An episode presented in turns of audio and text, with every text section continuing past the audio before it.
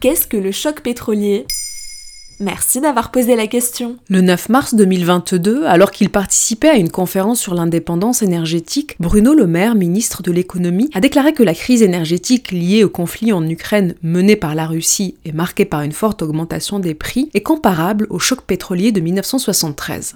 Le pétrole est depuis plus d'un siècle à la fois le carburant de l'économie mondiale et son baromètre, mais il peut aussi être une arme à multiples tranchants. Au début des années 70, les grandes puissances occidentales vivent la fin d'une période de forte croissance économique. C'était ce que l'on a appelé les Trente Glorieuses. Dès 1971, la situation se dégrade et le pétrole se retrouve au cœur d'une crise économique et géopolitique sans précédent.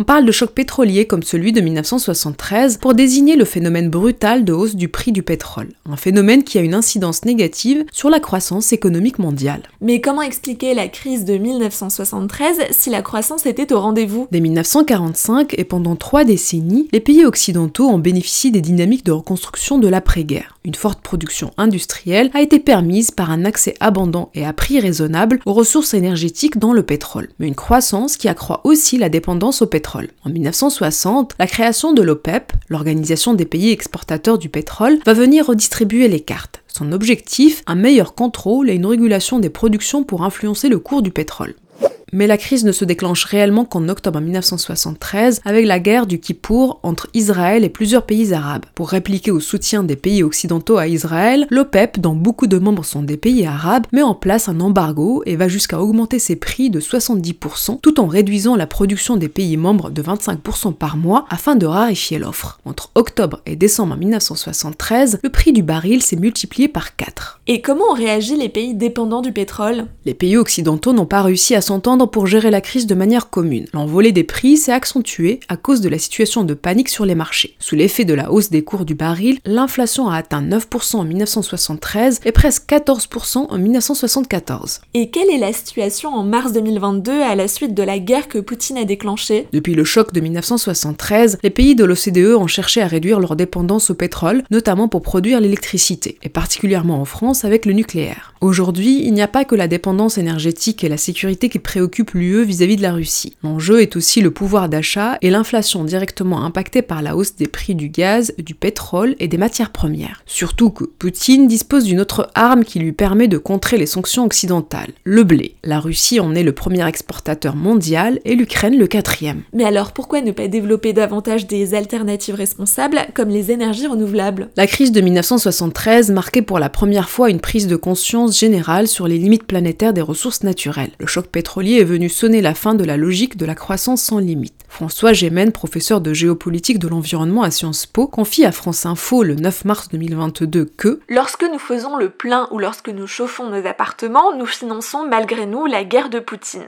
Cela fait des raisons supplémentaires de réduire notre consommation. Si nous avions entamé la transition énergétique il y a 20 ou 30 ans, dès les premières alertes du GIEC, il est probable que nous ne serions pas dans cette situation de dépendance et donc de vulnérabilité face à la Russie. La guerre en Ukraine serait-elle l'occasion d'accélérer la transition énergétique Voilà ce qu'est le choc pétrolier. Maintenant, vous savez, un épisode écrit et réalisé par Zineb Souleimani. En moins de 3 minutes, nous répondons à votre question. Que voulez-vous savoir? Posez vos questions en commentaire sur les plateformes audio et sur le compte Twitter de Maintenant, vous savez.